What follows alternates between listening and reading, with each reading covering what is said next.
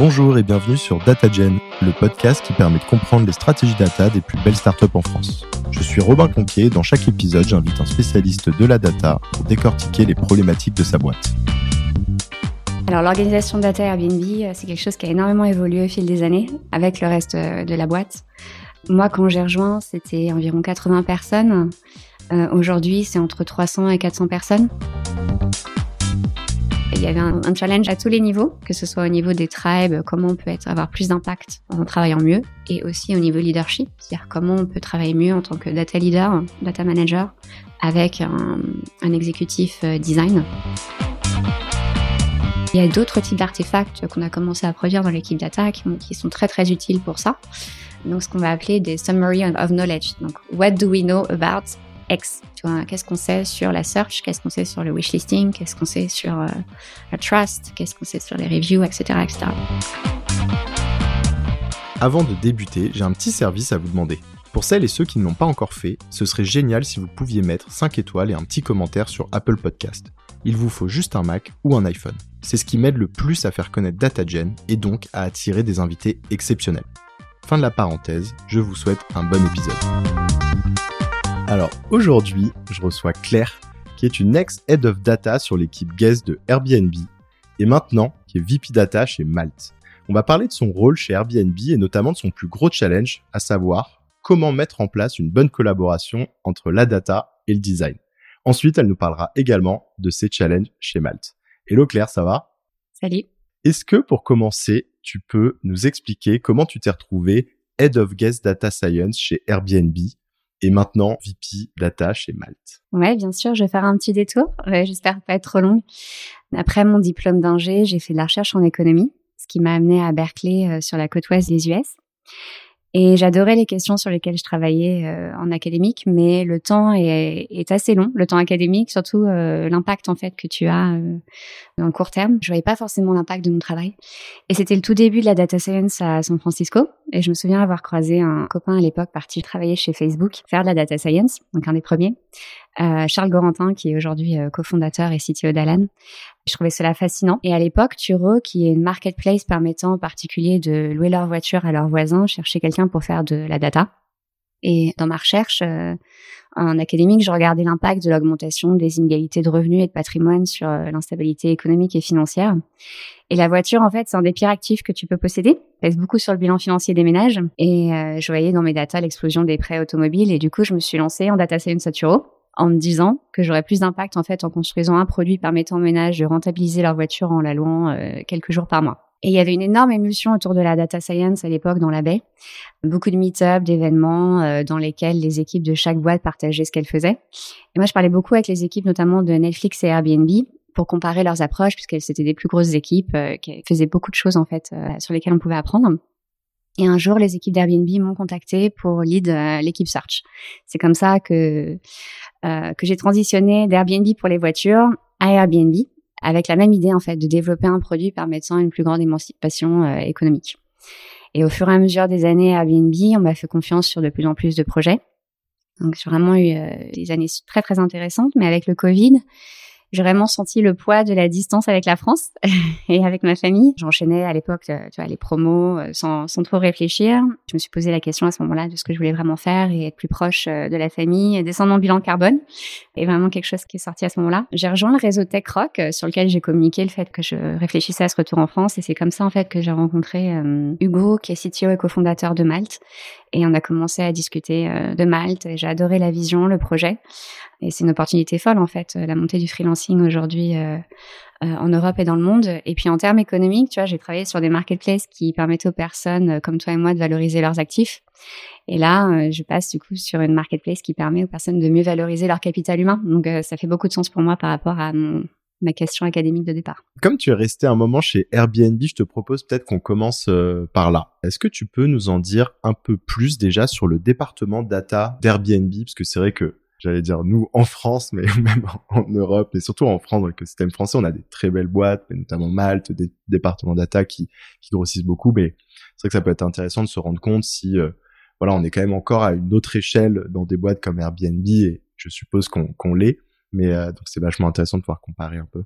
Oui, alors l'organisation data Airbnb, euh, c'est quelque chose qui a énormément évolué au fil des années avec le reste de la boîte. Moi, quand j'ai rejoint, c'était environ 80 personnes. Euh, Aujourd'hui, c'est entre 300 et 400 personnes.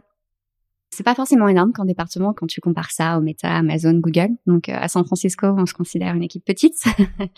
à Airbnb, donc tout est relatif.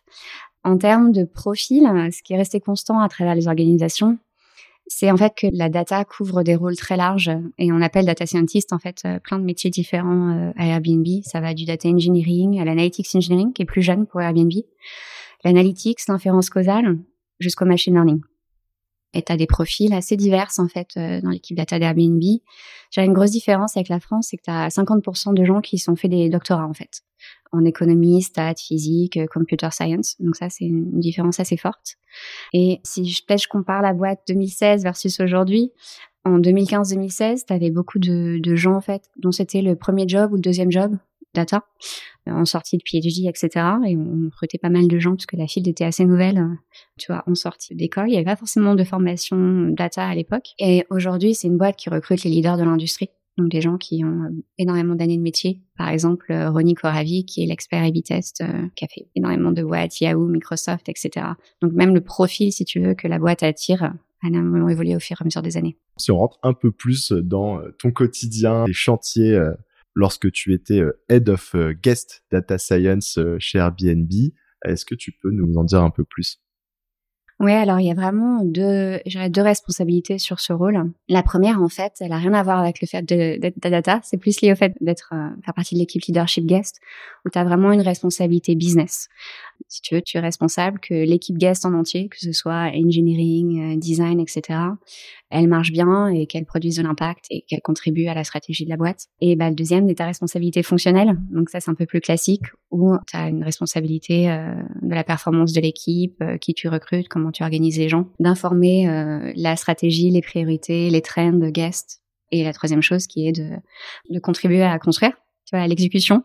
Et moi, un gros focus pour moi, euh, comme ça a été ma porte d'entrée, euh, c'était la search, notamment un des, derniers gros projets sur lesquels j'ai piloté en direct avec l'équipe. ça a été de construire la nouvelle search d'Airbnb qui a été réalisée en mai avec les catégories où tu vas pouvoir chercher finalement des maisons avec des super piscines et ça va être ta porte d'entrée dans la recherche, etc. Donc tu as vraiment ces deux casquettes business et fonctionnel. Et dans le fonctionnel, tu as team, stratégie et exécution. Une particularité aussi d'Airbnb ces dernières années, c'est que ben, depuis 2018, il n'y a plus de Global Head of Data.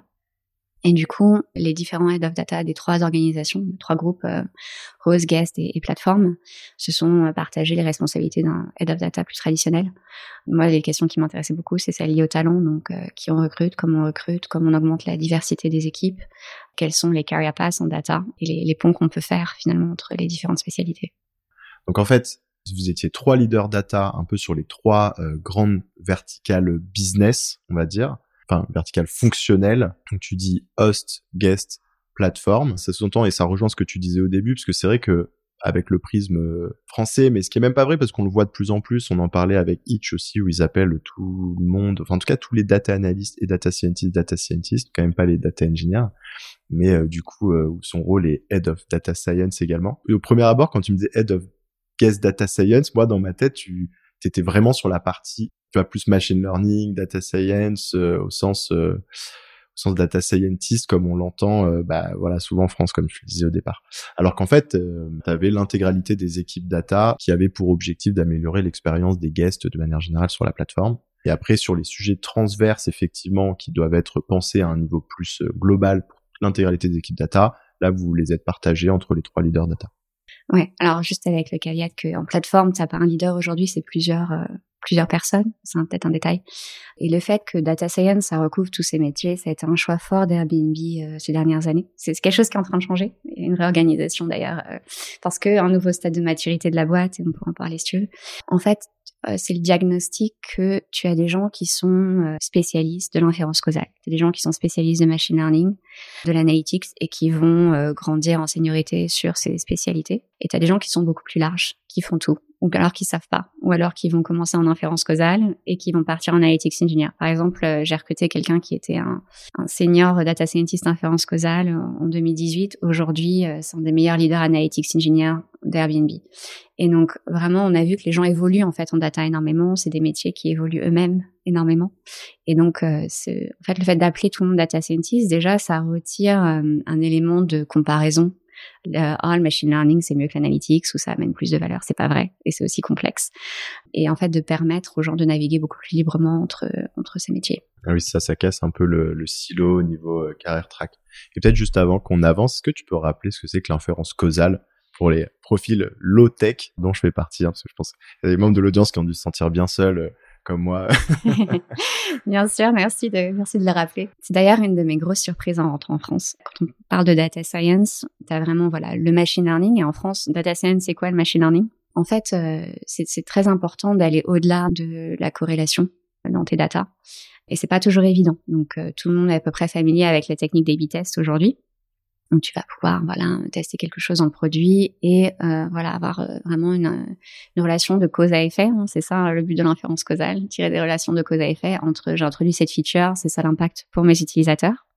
Mais des fois tu peux pas forcément créer un A/B test pour euh, pour dire par exemple quel est l'impact de créer le, des super hosts par exemple sur la plateforme. Tu peux pas dire bah, je vais retirer euh, tous les super hosts, je vais les remettre sur la plateforme. Donc comment tu fais pour quantifier finalement euh, quelque chose où tu peux pas faire A/B test? Et tu as plein plein de techniques en fait de statistiques, d'économétrie que tu peux utiliser pour faire ça sur tes data offline. Donc, c'est des profils qui sont spécialistes, donc typiquement des statisticiens, des économètres, etc. Et c'est très, très important dans le contexte de marketplace où euh, tout ce que tu fais du côté guest impacte les hosts et vice versa. Et donc, euh, c'est très délicat de, tirer des, conclusions de cause à effet en fait euh, dans, dans les marketplaces. Là, c'est vachement intéressant. C'est vrai que j'ai pas fait une analyse récente, mais c'est vrai que j'ai rarement entendu entre guillemets des profils spécialisés en tant que data scientist sur ce sujet en France. Souvent, en tout cas, on a encore un niveau un peu plus généraliste, mais c'est peut-être aussi euh, lié à la maturité euh, de l'écosystème euh, par rapport aux US et à des entreprises comme Airbnb. Ouais, bah, je dirais, je pense à San Francisco, c'est peut-être 50% de tes profils. D'ailleurs, moi, je les recherche en France. ah oui, 50% quand même. Ah oui, à peu près, oui. C'est énorme. Ok, donc prochaine grosse tendance à venir qu'on découvre sur DataGen en exclusivité. Alors, on passe à la suite. Aujourd'hui, tu voulais nous parler d'un challenge euh, en particulier, donc un des plus gros challenges que tu as rencontré pendant ta période Airbnb, à savoir le rapprochement entre le design et la data. Alors, est-ce que tu peux nous en dire un peu plus sur le contexte autour de ce challenge, s'il te plaît? Oui, bah, il y a plusieurs éléments de contexte. Peut-être le premier, dont on se rend pas forcément compte quand on n'est pas Airbnb, c'est que Airbnb aujourd'hui, c'est une boîte dirigée par le design. Brian Chesky, c'est un designer, c'est le fondateur d'Airbnb aussi cofondateur. Donc, dans la façon de réfléchir et de prendre des décisions, on a vraiment un, cerveau créatif, un designer. Du coup, il faut comprendre, si tu veux, comment cette personne réfléchit euh, pour pouvoir l'influencer et travailler, euh, travailler avec l'exécutif. Tu as un deuxième élément de contexte, et ça, je pense que sûrement les gens dans l'audience l'ont, l'ont vécu dans leur, dans leur boîte, qui est quand tu as un système de squad, de tribe, où tu as voilà, product, engineering, design, data. Très souvent, ce que tu observes, en fait, c'est euh, le design qui produit un design, qui est donné par l'engineering pour l'implémenter, puis on fait un A/B test, on ship, on ship pas, on itère. Et en fait, euh, tu perds énormément de temps euh, quand tu as, des insights que tu apprends au fur et à mesure des années par tes résultats de test, par tes analyses, qui sont pas forcément toujours euh, assimilés par le design. Et donc, il y a vraiment un enjeu, si tu veux, de construire des meilleurs produits en faisant connecter la data et le design beaucoup plus en amont. Donc il y, avait un, challenge à tous les niveaux, que ce soit au niveau des tribes, comment on peut être, avoir plus d'impact en travaillant mieux, et aussi au niveau leadership, c'est-à-dire comment on peut travailler mieux en tant que data leader, data manager, avec un, un exécutif euh, design. Et je dirais, il y a un troisième élément de contexte qui est, euh, tu es dans une boîte qui a grandi très très vite, hein, avec énormément de changements, où tu amènes euh, de nouvelles personnes, de nouvelles recrues tous les mois. Comment tu perds pas, si tu veux, le knowledge ou les relations que tu as pu construire avec le design? Donc, comment tu construis dans le temps des mécanismes pour que le design onboard rapidement sur les data, sur la knowledge, et que n'importe qui dans l'organisation puisse proposer des projets, euh, des idées euh, plutôt dans, dans, le domaine créatif qui soient relevant par rapport à, aux learning qui ont été faits euh, dans le passé. Quelles sont les initiatives que vous avez lancées pour faire face un peu à ces différents challenges? Alors, elles n'ont pas été forcément construites avec cette approche de dire qu'il y a des thèmes, mais je pense qu'il y a trois grands termes dans les initiatives. Il y a euh, comment tu montes en compétence tes équipes. Le design n'est pas forcément euh, data knowledgeable et pareil, euh, tes data scientists, ils ne comprennent pas forcément ce que c'est le design. Le deuxième thème, c'est comment tu crées des espaces de, de collaboration organique entre les gens. Parce que c'est vraiment on parle de gens en fait qui doivent travailler ensemble.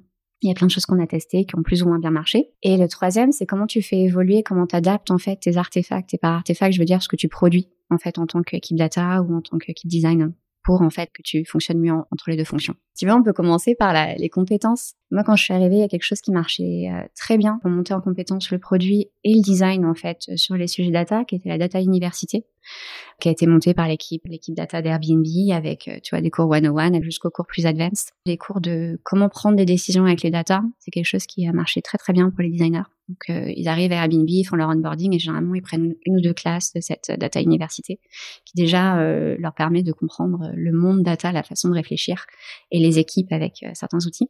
À Airbnb, ce qui a été assez intéressant pour moi, c'est quand on a en fait euh, commencé à coacher les équipes data en storytelling. C'était fascinant parce qu'on avait fait venir un gourou du storytelling, de la communication qui s'appelle Ren Vara, et il est venu donner, si tu veux, un cours euh, au début aux managers et aux gens très seniors en data hein, pour leur dire voilà, c'est comme ça en fait qu'il faut parler, qu'il faut adapter ton ta communication selon ton audience, selon le, contexte, selon ce que tu veux en fait qui se passe euh, dans le meeting ou l'email, etc. Et ça, ça vraiment, je pense, c'était un game changer d'équiper l'équipe euh, avec des outils de communication, de storytelling, et puis de commencer, si tu veux, à se dire, euh, faut que j'identifie mon interlocuteur. Quel type d'interlocuteur j'ai? Est-ce que c'est quelqu'un qui a besoin de voir euh, des chiffres pour prendre des décisions? Est-ce que c'est quelqu'un qui est plutôt sensible à, à l'histoire et que je lui parle de personnes Et ça, c'était vraiment intéressant, tu vois, pour pour déjà connecter les data scientists à, l'univers du design créatif et pouvoir, si tu veux, euh, briser ce, ce, bloqueur peut-être qu'il y avait pour, euh, pour aller parler à quelqu'un comme Brian Chesky. C'est créer un pont pour que les profils euh, designers, grâce à cette formation ou à ce cours, on a un peu démystifié le sujet. Peut-être aussi, on a peut-être présenté l'équipe data. Enfin, ils, savent vers qui s'orienter s'ils ont un besoin, etc. Et inversement, entraîner l'équipe data à parler un peu le, la langue des designers, même si bon, la langue des designers, c'est pas forcément le storytelling, mais c'est vrai qu'ils ont peut-être un peu plus ce côté, euh, enfin, ils sont, ils sont en tout cas sûrement très sensibles. Et même de manière générale, ça, je pense qu'au-delà des designers, c'est une bonne pratique pour de former ces équipes data pour interagir avec n'importe qui dans l'organisation ou même à l'extérieur de l'organisation, parce que euh, même pour avoir de l'impact avec ses clients internes au quotidien, euh, même si c'est l'équipe finance ou l'équipe sales ou peu importe, avoir, comme tu dis, des outils de communication pour euh, faire passer le message de manière efficace, euh, c'est extrêmement clé dans le job au quotidien. Dès le début, ce qui était intéressant dans le contexte de, la data Airbnb, c'était c'est une équipe qui évaluait sur son impact, son impact business. Et tu peux avoir, tu as plusieurs façons d'avoir de, l'impact, que soit sur, tu vois, les key metrics, mais aussi est-ce que tu as influencé la roadmap, est-ce que tu as influencé la stratégie. Et le mot influence, c'est vraiment un mot qui était super important pour l'équipe data. À quel point, si tu veux, tu es capable d'influencer tes stakeholders dans ton rôle, surtout dans des rôles de, management et de leadership.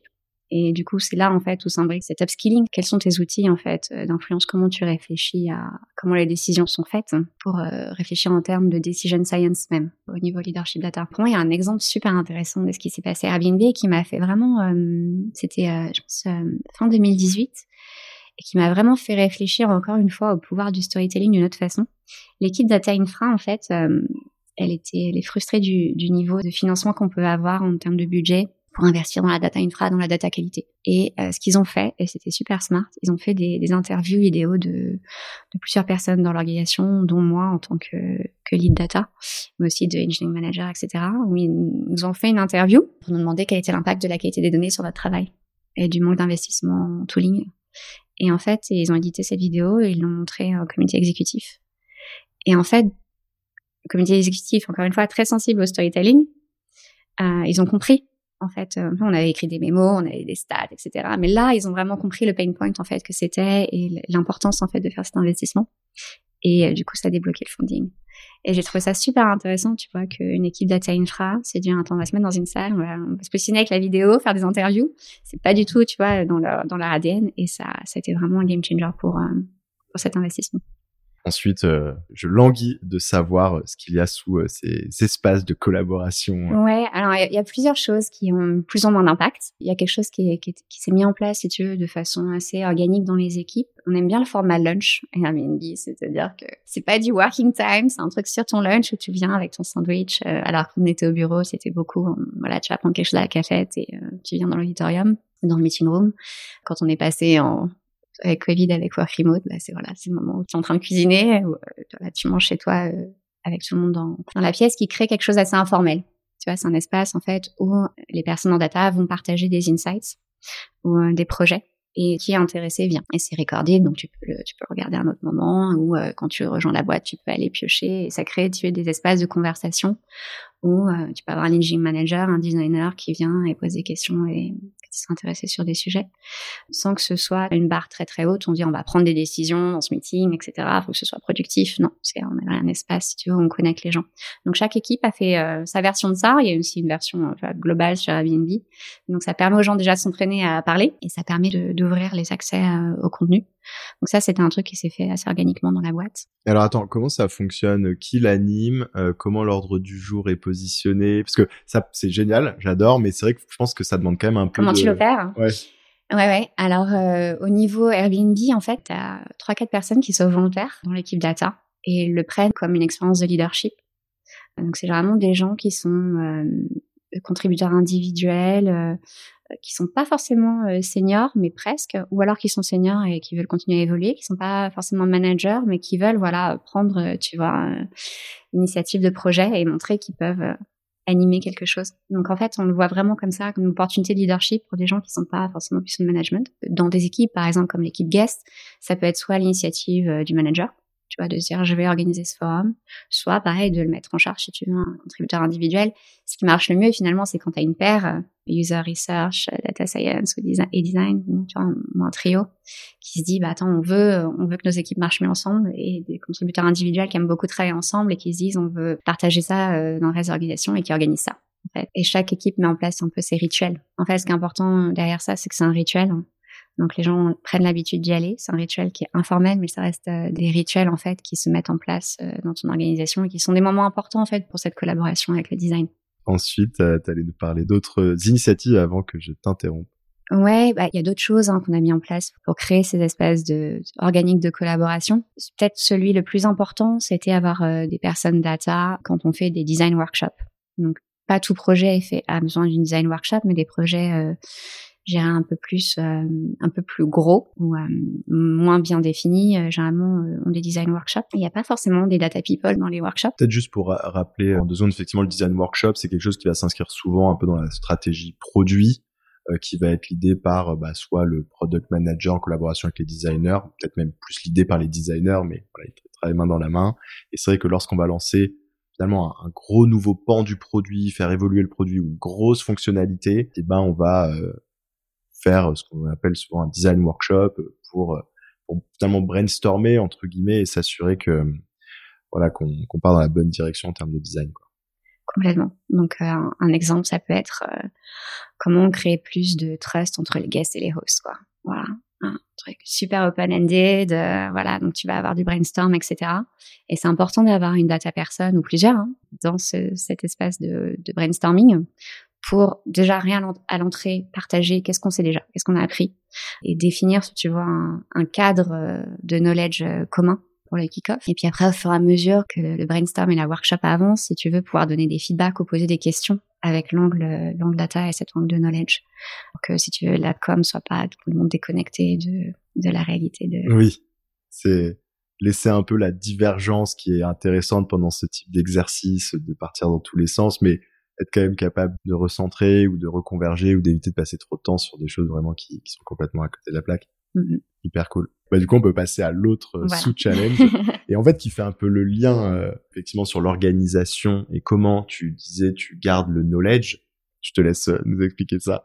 Ouais, bah le problème c'est que quand tu scales tes équipes, très rapidement, tu te retrouves en fait avec une collection de mémos et de decks, tu vas plus ou moins dater, et quand tu rejoins euh, une équipe, donc moi c'est ce qui m'arrivait quand j'ai rejoint la search chez Airbnb, je suis oh, par où je commence 100 choses à lire.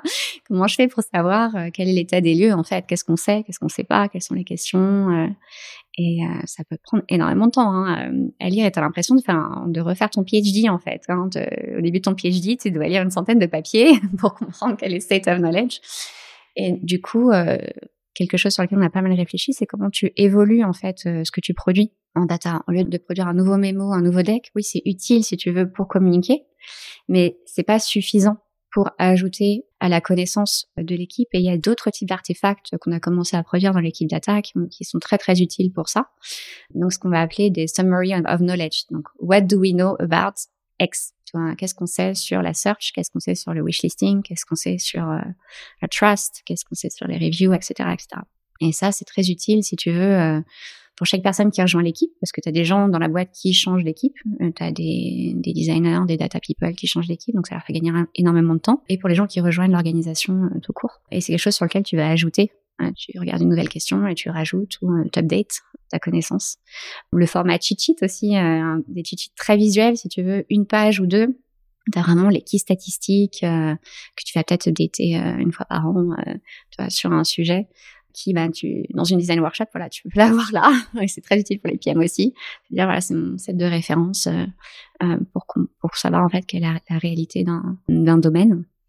Voilà, donc ça c'est quelque chose qui a été très très utile pour nous euh, d'évoluer, si tu veux, ce qu'on produisait et la façon dont, de produire euh, de, les insights. Tu peux peut-être nous, illustrer avec quelques exemples supplémentaires, par exemple sur euh, quelques summary of knowledge, tu vois, dont tu te souviens, et un peu comment du coup ils se comment il se matérialisait quoi Est-ce que c'est un espèce de one pager où en fait en cinq minutes t'as lu ou peut-être allez en, une demi-heure t'as lu tout le knowledge sur le sujet et puis en plus t'as les liens vers les 200 documents qui ont été produits par le passé si t'as envie d'aller d'aller plus loin. Enfin.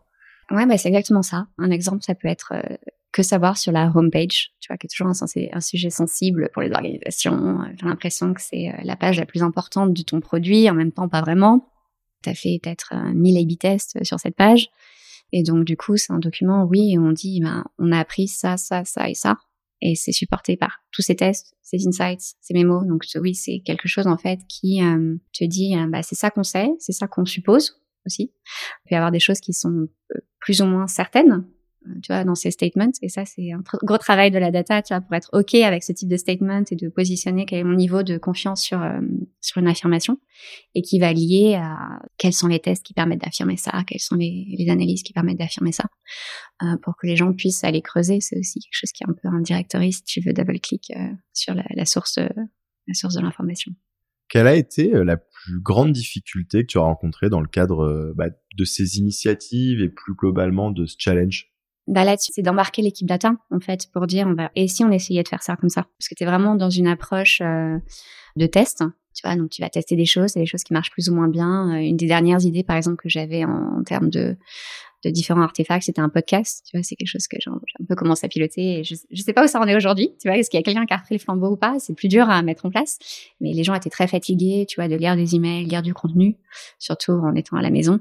Et du coup, est-ce qu'on peut essayer un format différent? Les gens aiment bien aller marcher. Euh, est-ce que c'est un moment où ils peuvent nous écouter sur nos insights? Et donc, il faut embarquer les gens euh, dans ce mindset de, on va essayer quelque chose de différent pour euh, mieux travailler et pour mieux influencer. Et c'est là que tu vois une grande différence avec les gens qui sont plutôt en début de carrière et des gens qui sont plus seniors.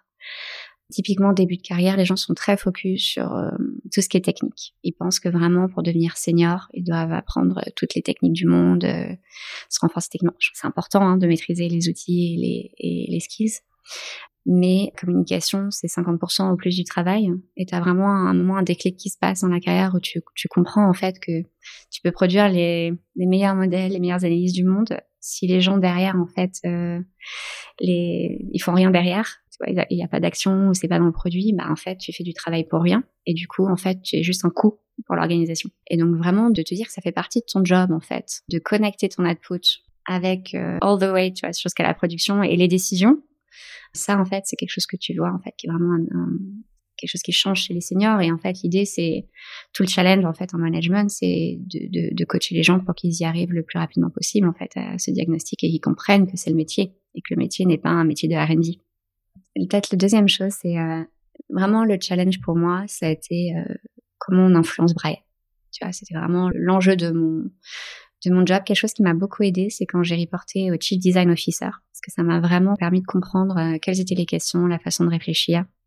et d'être plus proche du, du CEO. Et finalement, de comprendre que, en fait, ce que Brian attendait le plus de son équipe data, c'était de l'aider à, anticiper les trends et à comprendre, en fait, les trends du monde extérieur. Et à ce moment-là, on était vraiment très, très centré sur la data interne, parce que c'est le, le, bread and butter. Et ça m'a fait pivoter ou élargir mon rôle parce que à, à ces niveaux-là, le rôle est ce que tu ce que tu en définis. Hein. Euh, et du coup, je me suis beaucoup plus ouvert sur euh, les data externes, euh, la user research, pour adapter, le, si tu veux, ce dont on parlait avec Brian et ancrer le, les signaux internes et historiques avec aussi des signaux externes et des trucs plus euh, qualitatifs côté user research. Et donc maintenant, Malte, tu peux rappeler à l'audience euh, ce que fait l'entreprise peut-être en, deux mots? Je l'avais pas fait avec Airbnb parce que je pense que bon, c'est quand même un no-brainer. Et euh, Malte, peut-être qui effectivement est quand même dans un environnement un petit peu moins B2C, ça vaut le coup de rappeler le modèle. Malte, c'est une euh, marketplace permettant aux entreprises de toute taille, que ce soit des startups, euh, PME, boîtes du CAC 40, euh, de trouver un freelance de qualité. Donc c'est plus de 420 000 freelances aujourd'hui dans 11 pays, 50 000 euh, clients, et une croissance très très forte en Europe. Donc c'est Airbnb pour les freelances, si tu veux. Et en termes d'équipe data, peut-être en deux mots pour qu'on se rende compte, je sais pas combien vous êtes, et, et peut-être si tu peux nous dire un mot sur la stack aussi, juste pour qu'on visualise un mm -hmm. petit peu le. Ouais, c'est une vingtaine de personnes, data engineering, analytics, machine learning. Je recrute de l'analytics engineering et de l'inférence causale. et c'est une équipe qui a beaucoup beaucoup de rôles ouverts du coup en ce moment. La stack, déjà il y a des super bonnes fondations. Euh, il y a tu vois, toute la data est sur GCP. On utilise pas mal de un Google Cloud Platform. On utilise pas mal des, des outils de, de GCP bonne data ingestion, euh, l'équipe data engineering est, est, est solide et c'était vraiment le background de, l'ancien head of data qui a vraiment construit euh, quelque chose de, de robuste. Après, il y a euh, assez standard, tu vois, Looker en outil de dashboarding, data access. Il y a, il y a HIP qui a été utilisé pour instrumenter le, le produit et permettre de voir euh, l'utilisation du produit. Donc voilà, stack data high level. Quels sont tes chantiers à venir? Alors vraiment, moi, mon, mon objectif, c'est de préparer pour l'hyperscale. C'est une, une, boîte qui est, qui est grossi très très vite ces, ces, deux trois dernières années et là on voit encore une inflexion euh, très forte arriver. La data a un, un rôle euh, clé dans cette euh, dans cette croissance et ça veut dire améliorer le self-service, vraiment enable le self-service qui te permet de scaler. Donc oui, il y a Looker, GCP, etc. HIP, mais euh, je pense qu'il faut vraiment euh, aller au next level pour que les product managers, designers, etc. et toute l'équipe leadership euh, aient accès aux, aux questions, euh, aux réponses surtout euh, derrière leurs questions. Et le deuxième sujet, c'est vraiment de construire une machine de guerre en matching, parce que c'est le, le cœur de, de Malte, euh, matcher les, les clients euh, qui sont très divers avec les freelances euh, qui sont très diverses aussi. Aujourd'hui, il y a plusieurs façons dont on match les gens. Soit en fait le client fait une search sur Malte ou dépose un projet et là on a un recommandeur système.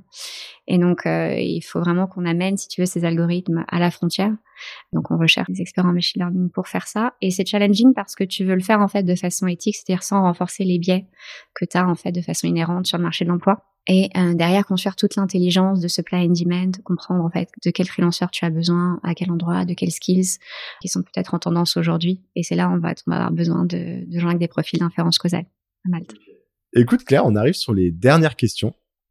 Est-ce que tu as une recommandation de contenu à partager à nos auditeurs? Ce que j'écoute le plus en ce moment, c'est le podcast produit de Lenny, un ancien collègue d'Airbnb que je recommande en fait à toutes les personnes qui font de la data parce que s'améliorer en produit, en fait, c'est une bonne façon de s'améliorer en data. Qu'est-ce que tu aimes dans la data?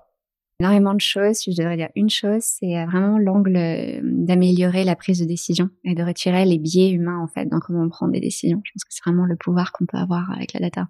Qu'est-ce qui t'a le plus fait progresser? Bah, le métier est tellement jeune en fait que très vite euh, on se retrouve dans, dans, des salles avec des exécutifs et euh, ça c'est vraiment ce qui a été un accélérateur pour moi en fait de voir ces exécutifs euh, travailler ensemble. Et enfin, quel est le meilleur conseil qu'on t'ait donné? Ce qui a vraiment changé la façon dont je travaille, c'est quand on m'a dit euh, work backwards, c'est-à-dire travaille en fait avec en partant de de l'outcome. Quelle est la success story que tu veux dire dans six mois? Et work backward à partir de ça. Écoute Claire, on arrive au bout. Enfin, déjà, tu me regardes en mode c'était long, etc. Mais euh, écoute, j'ai passé un super moment. J'ai trouvé euh, que tu avais partagé énormément de conseils. Je pense qu'ils vont apporter beaucoup de valeur à la communauté. Je te remercie. Merci Robin, merci pour l'opportunité. Merci d'avoir écouté cet épisode.